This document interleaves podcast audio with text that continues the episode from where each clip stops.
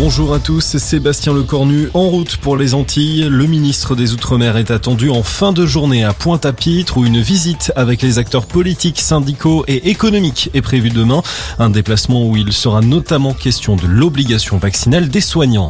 L'actualité, c'est aussi l'inquiétude face au variant Omicron. Cette mutation du coronavirus a été détectée dans plusieurs pays, notamment en Europe. C'est le cas en Belgique, aux Pays-Bas et en Allemagne. Le Royaume-Uni aussi rapporte que deux personnes ont contracté la maladie.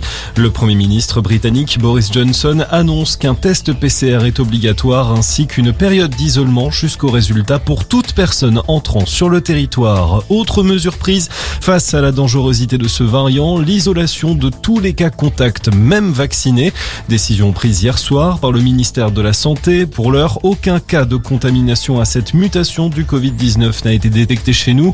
Un nouveau tour de vis alors que la recrudescence de l'épidémie se poursuit en France. Plus de 37 000 nouvelles contaminations ont été recensées ces dernières 24 heures.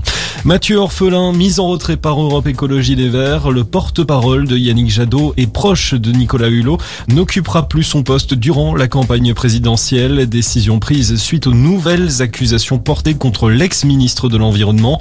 Mathieu Orphelin, de son côté, assure n'avoir jamais couvert le moindre agissement répréhensible. On rappelle que Nicolas Hulot est visé par une enquête préliminaire après la diffusion d'une enquête de nos confrères d'envoyé spécial. Six femmes accusent l'ancien animateur télé d'agression sexuelle.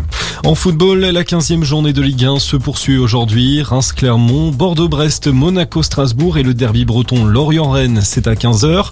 Montpellier recevra Lyon à 17h. Et puis OM3 ce soir, rencontre à huis clos suite aux incidents survenus lors du match contre le PSG fin octobre. Coup d'envoi à 20h45. Voilà pour l'actualité. Très bonne journée à tous à notre écoute.